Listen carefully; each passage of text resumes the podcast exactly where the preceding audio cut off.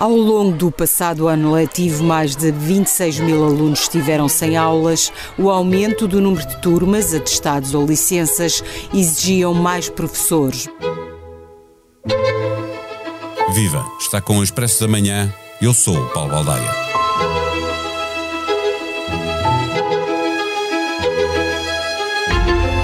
A luta dos professores vai longa e não se vê quando vai acabar. Em semana de reuniões técnicas do governo com os sindicatos, a Presidência da República resolveu receber FENPROF, FNE e mais alguns sindicatos, deixando o stop para o dia em que uma outra manifestação vai ligar o Ministério da Educação ao Palácio de Belém. Sindicalistas acreditam no poder de influência de Marcelo, mas pelo sim e pelo não, a luta mantém as datas previstas e vem aí mais uma greve nacional da FNE a 8 de fevereiro.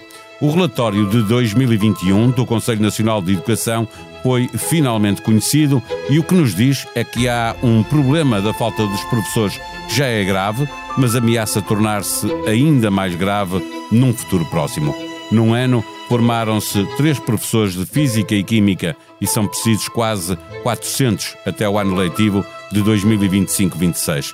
Para o ensino de matemática, há mais 21 professores e para filosofia, apenas mais 8. Há neste momento milhares de alunos sem alguns professores e o que se antecipa é que haja cada vez mais. É claro que uma escola sem professores não é uma escola, é um repositório onde os pais deixam as crianças e os jovens enquanto vão trabalhar.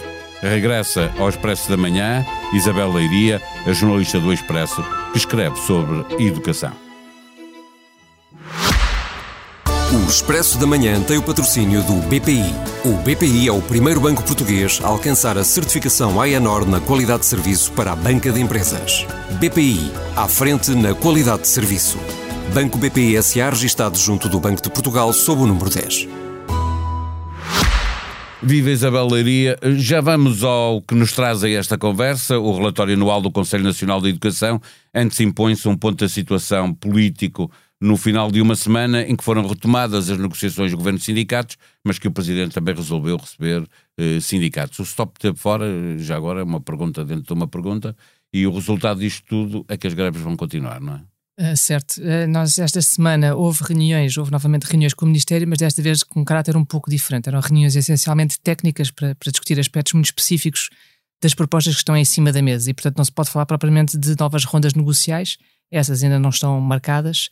Um, agora, perguntaste-me em relação ao stop.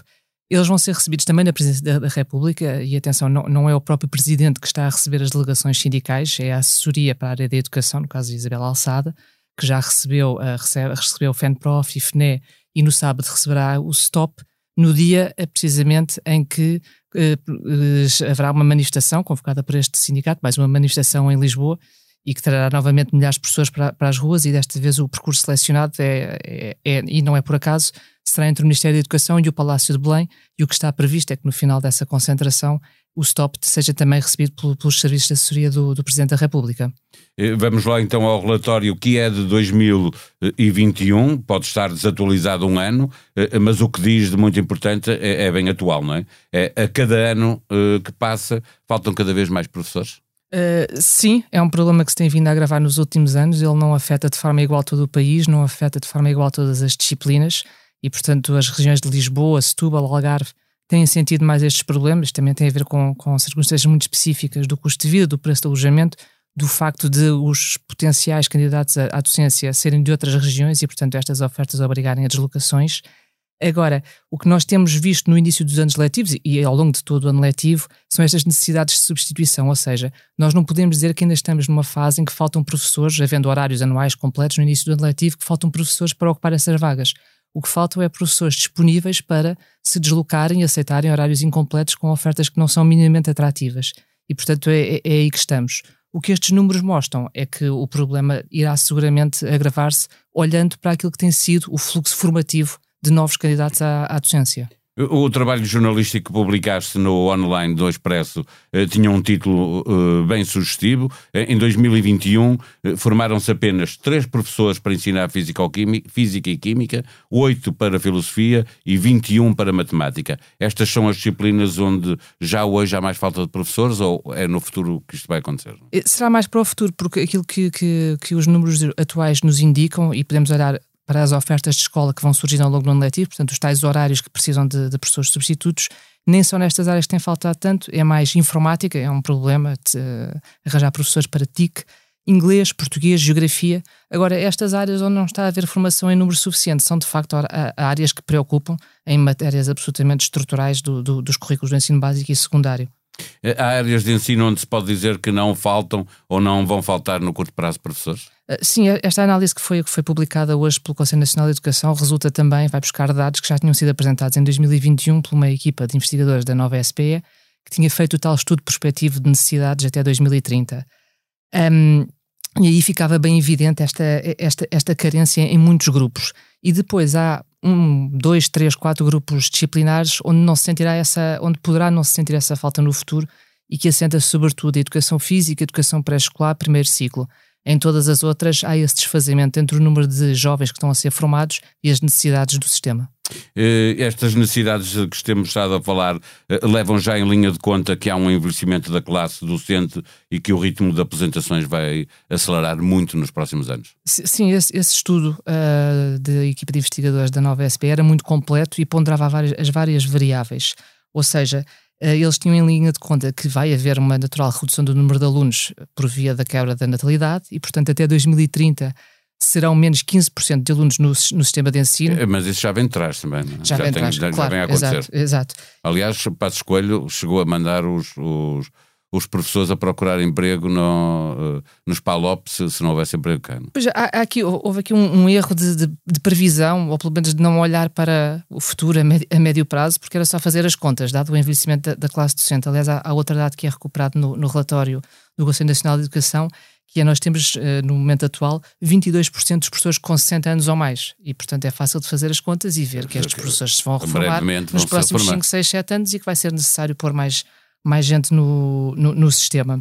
E há um, uma parte também muito significativa já com mais de 50, não é? O envelhecimento não, sim, não é apenas já mais de metade. Mais de metade pessoas Significa têm, que rapidamente sim. vai haver necessidade de, de uh, substituir estes professores. É? Exatamente. Uh, e, portanto, já agora, só para recordar mais, mais um número, uh, nesse estudo previa-se que entre os o total de professores que estavam a lecionar em 2018-19, 40% se vão reformar até 2030. Portanto, há aqui um desfazamento grande entre a redução de alunos e a redução de professores. E, e o que vemos é que a formação de professores não, não anda é nem claramente perto insuficiente, o que obrigará a medidas alternativas. Não é preciso atrair mais jovens para os cursos de mestrado em ensino, mas calhar é preciso alargar as condições de acesso a esses mestrados em ensino. Calhar é preciso uh, convencer professores que abandonam a profissão a voltar e, portanto, se calhar aí depois entroncamos nas negociações em curso e na insuficiência daquilo que está em cima da mesa, pelo menos naquilo na, no olhar dos sindicatos. O, envelhecimento provoca uh, também um, um, aumento do número de baixas médicas, não é? Não é apenas uh, os professores que se reformam porque chegam à idade da reforma. essa situação é responsável pelo facto de haver muitos alunos que neste momento não têm professor algumas disciplinas ou têm de forma uh, intermitente, afetando a, aprendizagem. A solução para este problema também está a ser ocasionada ou não? Há aí qualquer coisa do que li sobre haver um, uma pressão maior para controlar as baixas, não é? Mas isso não, Sim, não resolve eu, eu o problema da velhice. Quanto mais, quanto mais envelhecida for a classe docente, claro. mais tendência, mais propensão haverá para haver mais casos de doença, mais baixas médicas e, portanto, por aí é tudo natural. Aliás, o próprio Ministro da Educação já disse que não há um problema de absentismo uh, entre a classe docente significativamente diferente de outras carreiras da administração pública. Agora, se os professores são mais envelhecidos, há mais problemas de saúde. Mas o Ministro também disse que, uh, não havendo aqui um, números muito fora daquilo que seria previsível, há padrões estranhos. E com isto ele queria dizer que há determinados momentos no ano letivo em que surge um número invulgar de baixas, por exemplo, na altura da correção dos exames e que, portanto, era necessário fiscalizar, que não valia a pena associar para o lado, se havia ali algum problema. Então vamos verificar isso e anunciou a tal constituição de 7.500 juntas médicas para fazer estas ações de fiscalização que sempre existiram, mas que aqui também estão a, a, a, decorrer de forma mais, se calhar, mais, mais intensa e mais focada para tentar perceber se há aqui algum padrão de anormalidade. Para fecharmos a nossa conversa, pergunto se isso é também um sinal, essa, essas 7.500 juntas médicas, de que uh, a relação entre o Ministério da Educação e os sindicatos se faz hoje com uma tensão muito maior do que existiu nos últimos anos. Não, não ajuda a serenar os ânimos, isso, isso seguramente. Agora, se o Ministério tem alguns dados que indiciam que há algum problema, é natural que também vá verificar se esse problema é real ou não. E a questão da avaliação volta a colocar-se nesta altura em que se fala do descongelamento total do, dos escalões e de, da possibilidade de não haver, uh, os sindicatos querem sempre que não existam cotas, uh, a avaliação é um tema que vai voltar à discussão? Ou, a avaliação em que termos? A avaliação no sentido de manter cotas para. Uh... Sim, essa, essa, é uma das tais linhas vermelhas, digamos assim, que, que os sindicatos não querem abdicar, que querem levar para a mesa de, de, das negociações e que não está em cima da mesa das negociações, mas que eles querem discutir, que é a questão da distância de cotas e de vagas no acesso a dois escalões da, da carreira, e os números são muito evidentes em relação a isso, ou seja, há de facto um estrangulamento em dois momentos da progressão da carreira e que impede, e as contas aqui são da, da FENPROF, que 70% dos, ou 70% ou mais dos professores atualmente em exercício não conseguirão chegar ao, ao topo da carreira. É, é isso e a questão do tempo de serviço, não chega essencialmente. Toda a gente ao topo, não é? Uh, pronto, mas no, há este, de facto este, estes travões e da, para os sindicatos e para os professores seria muito útil retirá-los, uma vez que isso é mais um fator de desmotivação e de pouca atratividade da, que contribui para a pouca atratividade da carreira porque ter professores que só chegam ao, ao topo da, da, da, carreira com 60 e tal anos de serviço. Na hora de ir para a reforma. Na hora de ir para a reforma, se calhar não serve. Sexta-feira, dia de novo episódio do podcast Liberdade para Pensar, Cristina Figueiredo viaja até 1974 com Pedro Adão e Silva, José Pedro Castanheira e Garota Não.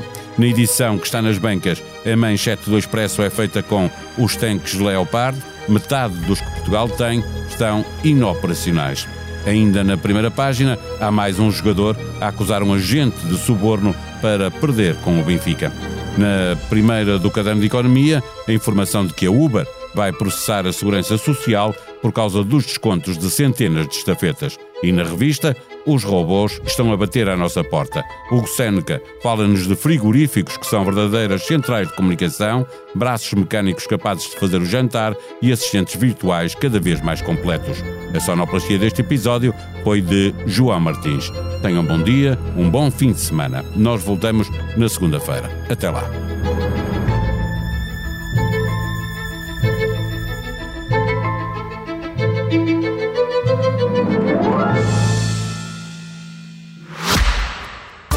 Expresso da Manhã tem o patrocínio do BPI. O BPI é o primeiro banco português a alcançar a certificação AENOR na qualidade de serviço para a banca de empresas. BPI, à frente na qualidade de serviço. Banco BPI SA registado junto do Banco de Portugal sob o número 10.